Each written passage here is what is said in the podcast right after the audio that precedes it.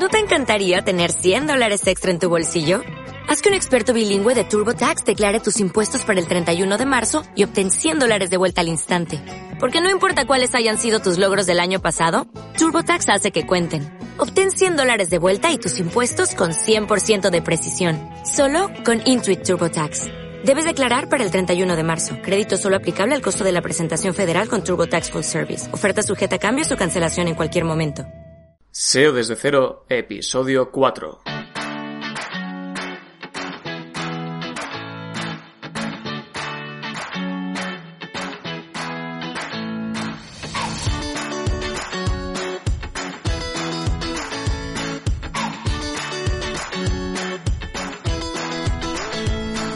Muy buenas, bienvenido, bienvenida al cuarto episodio de SEO desde cero el podcast con el que cualquier persona puede aprender sobre posicionamiento web, independientemente de si ha hecho algo de SEO alguna vez o es completamente nuevo en este mundo.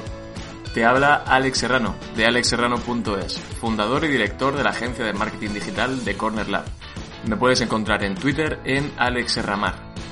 Te recuerdo también que puedes suscribirte a mi nueva newsletter en la que al final de mes cuento todas las novedades SEO y hago una recopilación de los mejores artículos del mes sobre SEO tanto en español como en inglés. Puedes suscribirte ya en alexserrano.es barra SEO desde cero, así todo junto.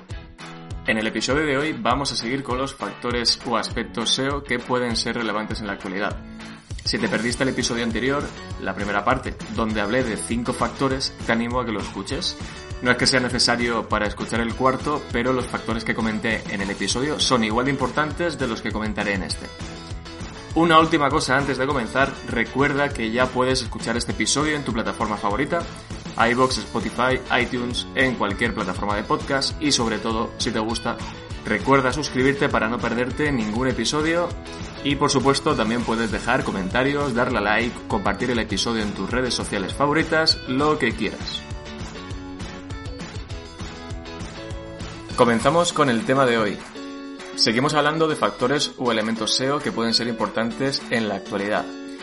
Quiero hacer un pequeño inciso, contar algo que se me olvidó decir en el episodio anterior acerca de los factores SEO.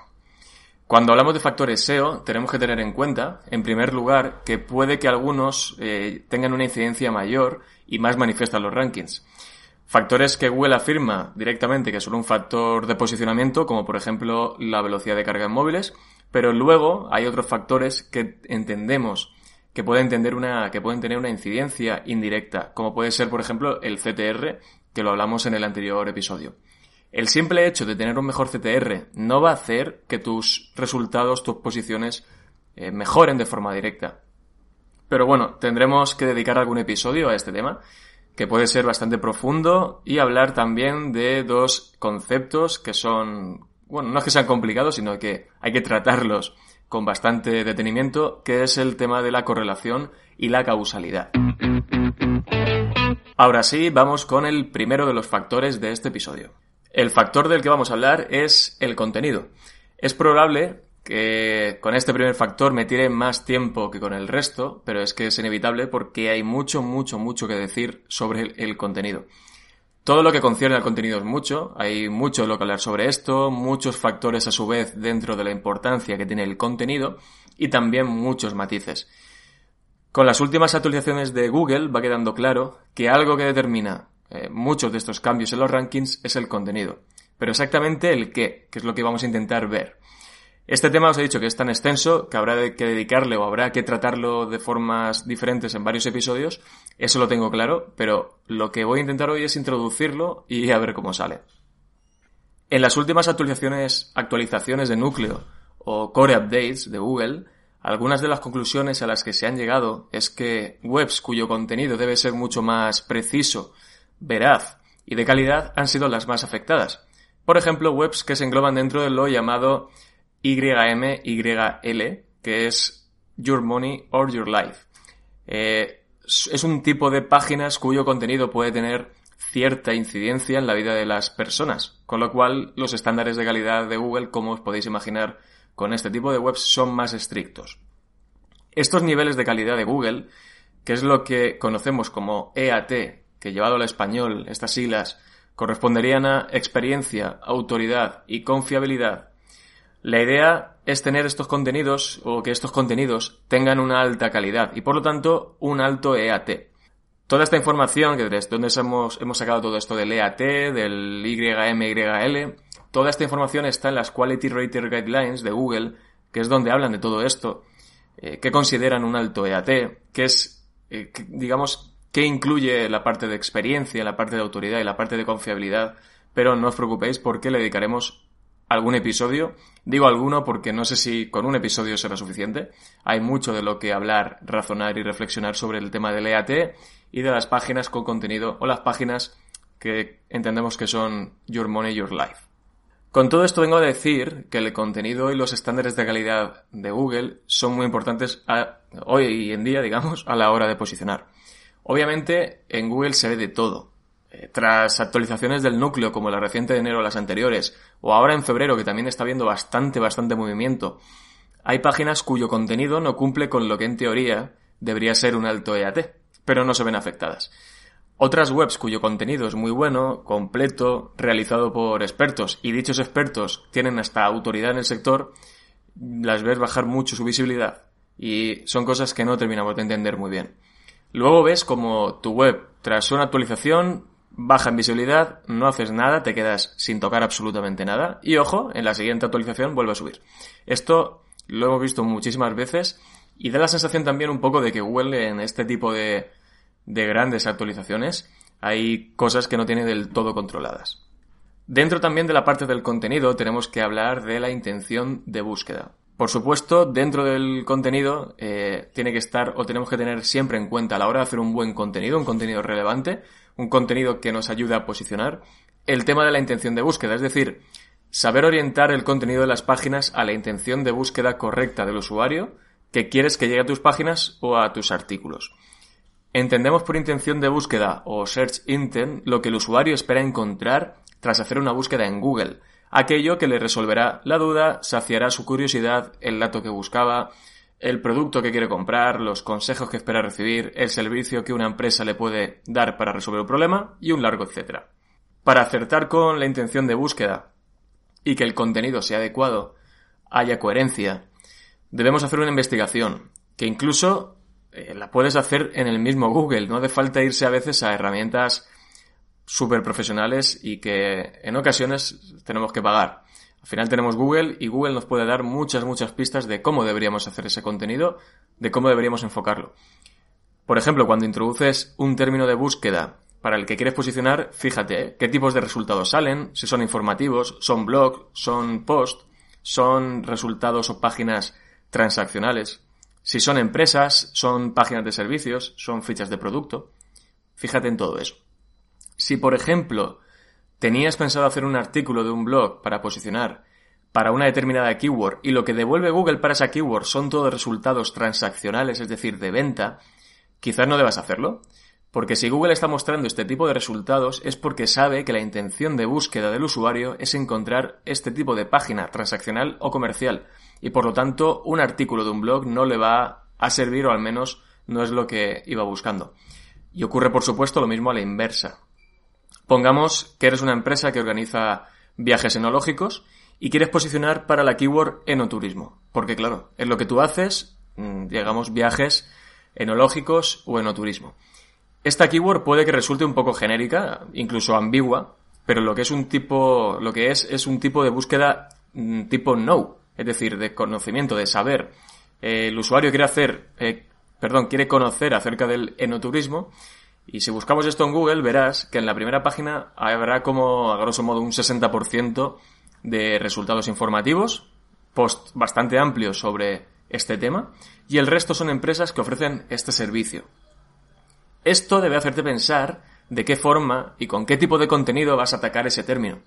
Si lo que tenías pensado hacer hará eh, que no solo el usuario te vea en el top 10 de Google, sino que también entre y luego, obviamente, si ese tráfico es cualificado, que es la idea, te ayuda a conseguir tus objetivos. Dentro también del contenido tenemos que hablar de lo que consideramos o se puede considerar como contenido útil. A ver, eh, la utilidad del contenido. Obviamente un contenido, a ser posible, siempre debería ser útil. Si has hecho una investigación previa, desde un estudio de palabras clave, hasta investigar en Google qué tipo de páginas, contenidos y formatos se muestran, te harás una idea de cómo debe ser ese contenido. Pregúntate cosas como, por ejemplo, ¿cuánta información necesita el usuario para cubrir esa necesidad que tiene?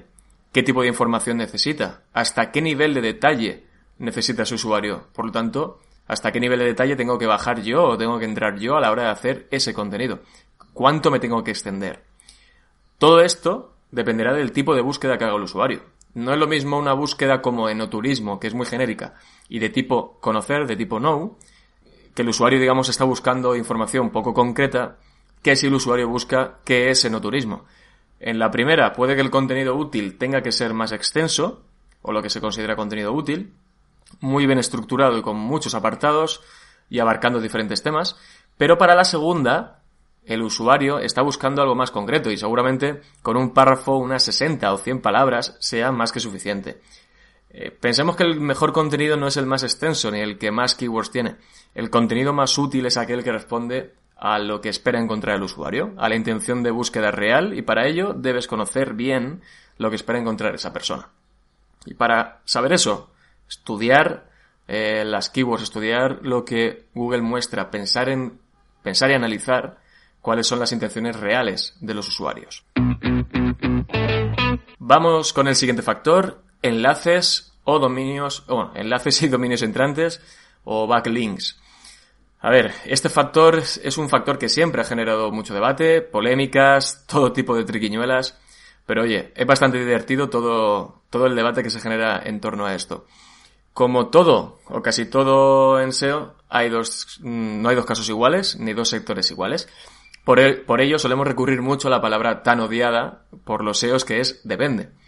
Eh, es muy fácil salir del paso con un depende, pero es que es verdad. El tema es que hay que intentar acompañar el depende de un argumento que convenza. Ahora, el por qué este factor eh, puede influir en el posicionamiento de tu web. El hecho de que otras webs enlacen a la tuya, a tus páginas, puede hacer que tu posicionamiento mejore, pero también puede hacer que no tenga ninguna incidencia y también, por supuesto, puede hacer que pierdas visibilidad. Hay que hacer las cosas bien. Los enlaces entrantes pueden llegar a ser muy importantes por varios motivos. El primero, si recuerdas el episodio anterior donde hablé de otros cinco factores, hablé de la rastreabilidad. Bien, pues además de los enlaces internos y el sitemap, los enlaces entrantes, los backlinks, pueden ayudar a que Google descubra y rastree aquellas páginas a las que te están enlazando desde otras webs. Segundo, autoridad, confianza, popularidad, llámalo X. Si ciertas webs con visibilidad, tráfico, autoridad y confianza están enlazando la tuya, puede ser muy bueno porque Google lo sabe. Sabe que te están enlazando, recomendando y eso suma. Los backlinks eh, de sitios buenos suman, por supuesto. Imagina que tienes un blog de viajes porque eres una agencia de, de viajes y en uno de tus artículos, en la revista Traveler de Condenas, te enlaza. Eso es brutal. Eh, y si te has fijado, he puesto un ejemplo de un blog de viajes enlazado desde un gran blog o revista de viajes. ¿Qué está ocurriendo? Que son la misma, que son de la misma temática. Y eso es un factor que dentro del mundo backlinks, del mundo link building, es importante. En ocasiones incluso podemos decir que es mejor tener un enlace desde una web de una temática o de tu temática de, de cierta relevancia o autoridad media de esa web que de una web o medio generalista con mucha, mucha autoridad. Pero ya os digo, como todo en SEO, depende. En el SEO, la gente es consciente de que los enlaces entrantes, los dominios de referencia, los backlinks son muy importantes y necesarios. Por ello existe el concepto link building, es decir, todas las acciones que llevamos a cabo para conseguir enlaces. A ojos de Google, lo bonito es que te enlace de forma completamente natural eh, una web, que bien por marca o bien por contenido te haya conocido y decida enlazarte. Pero esto, amigo, amiga, eh, en muchas ocasiones es algo utópico.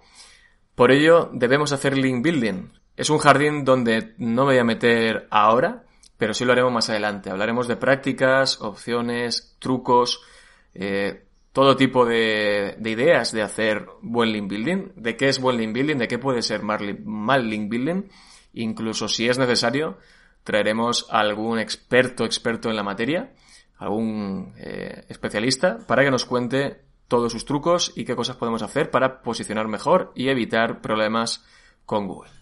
Algo que sí que quiero mencionar acerca de los enlaces entrantes es que existen herramientas con las que puedes saber quién te enlaza. La primera, por supuesto, es Google Search Console, que ya sabéis que es gratuita y tiene un apartado donde te lista los enlaces y webs que enlazan a la tuya. Si bien es cierto que no están todos los que son, aunque son todos los que están, es una herramienta que, bueno, ya sabemos que siendo gratuita y estando al alcance de todos, de cualquier web eh, y cualquier propietario de una web, podemos chequear esos enlaces. Luego tenemos herramientas ya de pago, de, diferentes precios, como LinkMiner de la suite de Mangools, eh, Href, que es mi favorita sin duda, o Majestic SEO. Estas tres últimas, ya os digo, son de pago, aunque LinkMiner es bastante económica, eh, lo que es toda la suite de Mangools es bastante económica, y para empezar, y no gastaros mucho dinero, eh, está bastante bien. Vamos con el siguiente factor, aunque no es un factor como tal, no es un factor directo según Google, eh, es más bien un elemento que permite dar más información de tus páginas para poder clasificar o para que Google pueda clasificar estas páginas de una forma más adecuada. Sí, estamos hablando de los datos estructurados. Los datos estructurados, por un lado, sí que es verdad que pueden repercutir en el CTR, en el tráfico, y por lo tanto sí que de una forma indirecta puede que afecte a tu, a tu posicionamiento web. Pensemos que cuando los bots rastrean las páginas, obtienen mucha información sobre ellas, pero necesitan información extra que les ayude a entender de qué trata el contenido, qué tipo de información o página es, qué cometido tiene esa página, y para ayudar a los bots en esta tarea existen los llamados datos estructurados, que básicamente son un conjunto de datos, una serie de etiquetas que se integran en el propio código HTML de las páginas y aportan información adicional y de una forma estructurada sobre los contenidos y el tipo de página en la que se está navegando. En general, una página que contiene en su código datos estructurados no hace que dicha página a nivel visual o de experiencia de usuario aporte nada diferente, salvo en algunos casos en los que aún así la incidencia es mínima. Muchos de estos marcados que se encuentran en el código fuente de una página le sirve a Google simplemente para lo que hemos hablado, pero otros tienen un efecto en los resultados de búsqueda y ahí sí que pueden tener ya un efecto en el CTR, en el tráfico y por lo tanto funcionar como un factor indirecto.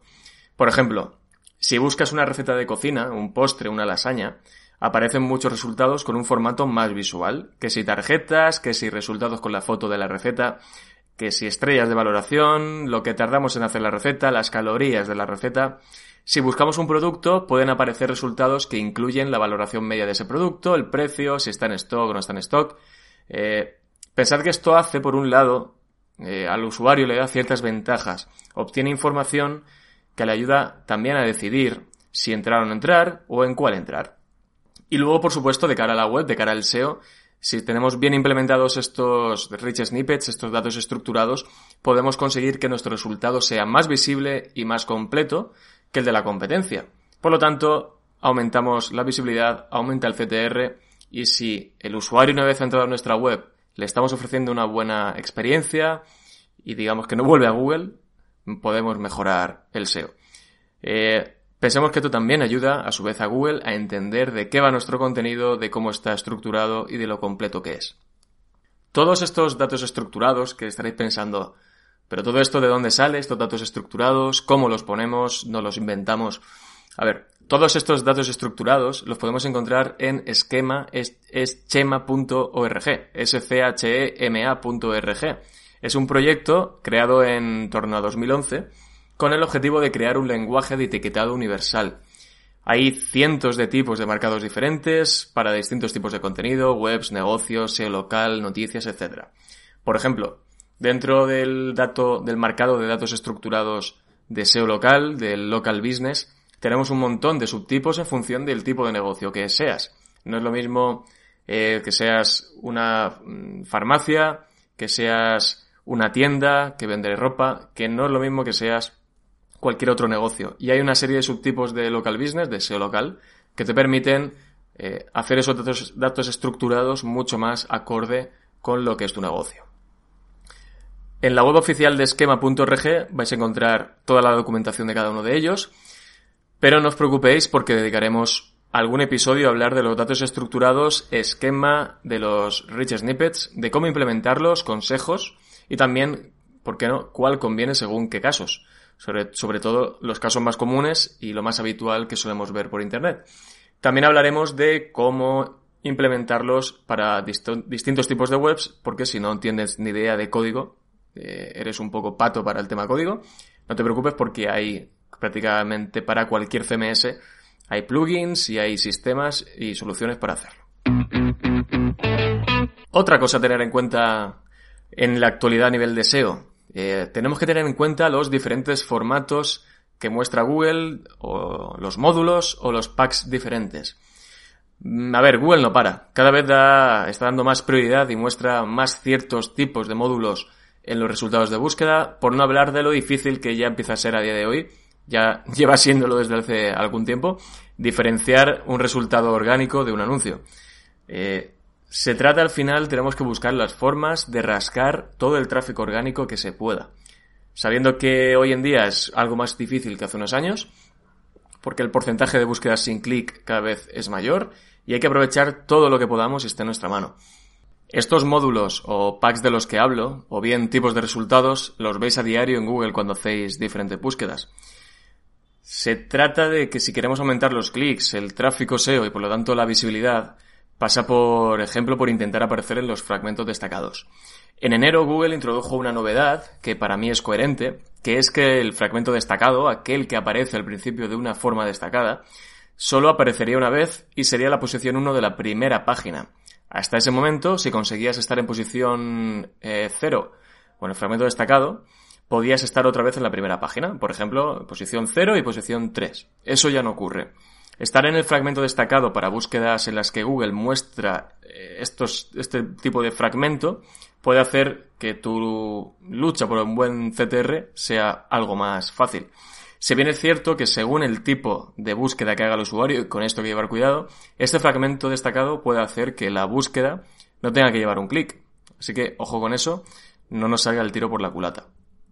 Otro elemento a tener en cuenta para aumentar el CTR y el tráfico orgánico son los rich snippets. Antes los he mencionado cuando he hablado de los datos estructurados.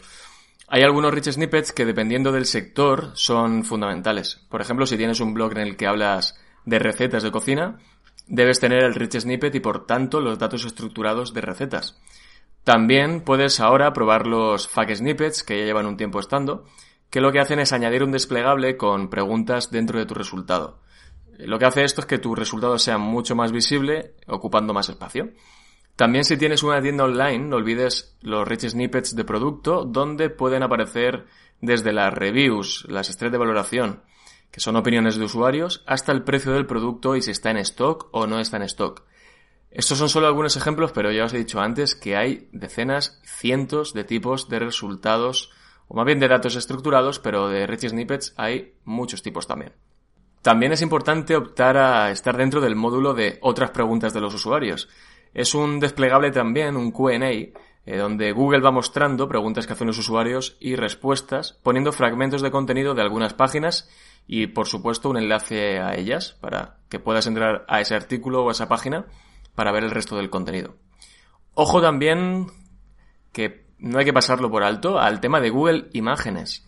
Y ya no solo si el usuario va a buscar a Google Imágenes, donde Google cada vez está introduciendo más cambios y mejoras, ten en cuenta también que en la búsqueda normal en ocasiones también aparecen imágenes destacadas.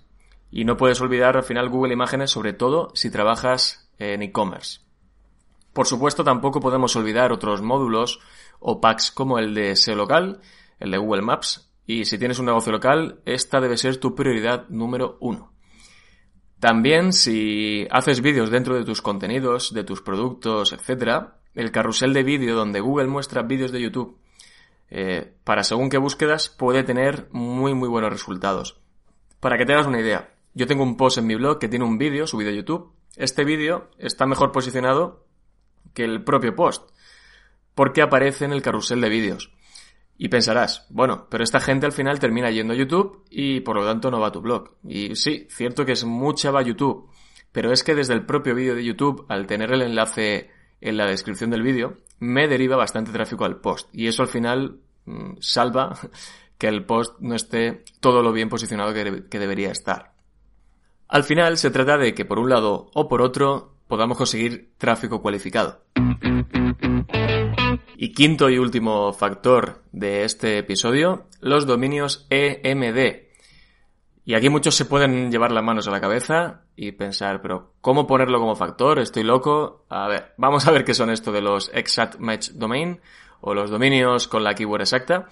Eh, es decir, son dominios que contienen la keyword exacta que nos interesa. Por ejemplo, si vendes fundas para iPhone y te compras el dominio fundaspariphone.com, que dudo que esté disponible, por cierto. También te serviría con guiones, fundas-para-iphone.com. Eso sería un, eh, un dominio de keyword exacta. Ahora, ¿funcionan todavía como factor? Eh, pues la verdad hay que decir que antes sí que parecía que funcionaban bastante mejor hace unos años eh, no es que sea un factor de posicionamiento a día de hoy, por supuesto que no, pero es algo que sí que podríamos tener en cuenta en función o dependiendo del tipo de sector, del tipo de web, del tipo de negocio al que te dediques. Eh, hace unos años, ya os digo, tenían algo más de incidencia, tener un dominio de este tipo sí que se notaba. A día de hoy, para algunas cosas. Por ejemplo, para temas de webs de nichos, por ejemplo, eh, nichos de afiliación de Amazon, nichos para monetización con anuncios tipo AdSense, en función de según qué keyword y según qué sector, pueden funcionar bastante bien. Luego yo tengo comprobado que para algunos nichos, eh, perdón, negocios concretos puede funcionar. Por ejemplo, si tienes una sastrería de trajes a medida y tienes el dominio trajesamedida.com, pues seguramente con eso de inicio partas con algo, no es que partas con algo más de ventaja, sino que tienes un mini punto que, sumas. Luego también a nivel de negocios locales, también lo he visto bastante y funciona. Por ejemplo, si tienes una tienda de cortinas, cortinas eh, de cortinas a medida, cortinasmedidamadrid.com, eso podría ser tu dominio y eso ayudaría. Si busco cortinas a medida en Madrid, el top 1, pues podría aparecer esto. Y con el ejemplo que he puesto antes de trajes a medida, si buscas trajes a medida en Madrid, el top 1 es esa web. Eh, que os he dicho, trajesamedida.com. Otra ventaja que puede tener eh, tener un dominio de este estilo, el impacto visual que tiene ver la keyword que está buscando el usuario en el dominio, en el, dominio que aparece. De hecho, las últimas pruebas que ha estado haciendo Google, eh, va haciendo pruebas en cómo se ve a nivel visual y los elementos que tienen las SERPs, los resultados de búsqueda, parece que cada vez le va dando más importancia al dominio y menos a la URL. Por ejemplo, hace un par de semanas vi una prueba en resultados de búsqueda que en lugar de salir la URL entera, solo salía el dominio. Por lo tanto, veremos hacia dónde va Google en este sentido, pero si le da importancia al dominio o a mostrar lo que se ve en el dominio o cómo es el dominio, los dominios EMD, Exact Match Domain, van a tener o pueden seguir teniendo cierta importancia según el sector y según, digamos, el tipo de negocio. Eh, sí que es verdad que para mí tienen una desventaja principal y es que cuando trabajamos con un dominio de este estilo, trajesaMedidaMadrid.com, cortinasamedida.com, eh, de, este, de este palo, no se está trabajando una marca. Aunque tú luego dentro de tu web trabajes una marca, tengas un logo, una imagen trabajada a nivel corporativo, branding y demás, un dominio con la keyword no, no me transmite nada a nivel de marca. Para mí es la ventaja que tiene, o la mayor ventaja que puede tener un dominio de este estilo. Y luego al final, pues, por supuesto, que a día de hoy es muy complicado encontrar un dominio de keyword exacta que te interesa. Se te ocurre una idea de negocio, una idea de nicho, vas a buscarlo y cada vez es más complicado. Olvídate de los .com, ya te vas a .es, .info, diferentes extensiones de dominio, que ahí puede que sea algo más fácil encontrarlo, pero a día de hoy ya no vas a poder encontrar muchas de las eh, opciones que vas, a, que vas a querer cuando comienzas con un proyecto. Y hasta aquí el episodio de hoy. Cerramos este repaso a los 10 factores SEO importantes en la actualidad. Habrá muchos más de los que hablar. Simplemente espero que te haya gustado este episodio y si ha sido así puedes compartirlo, darle, darle a like, dejarme un comentario. Me harás muy feliz. Gracias por estar al otro lado, nos escuchamos en el próximo episodio. Hasta luego.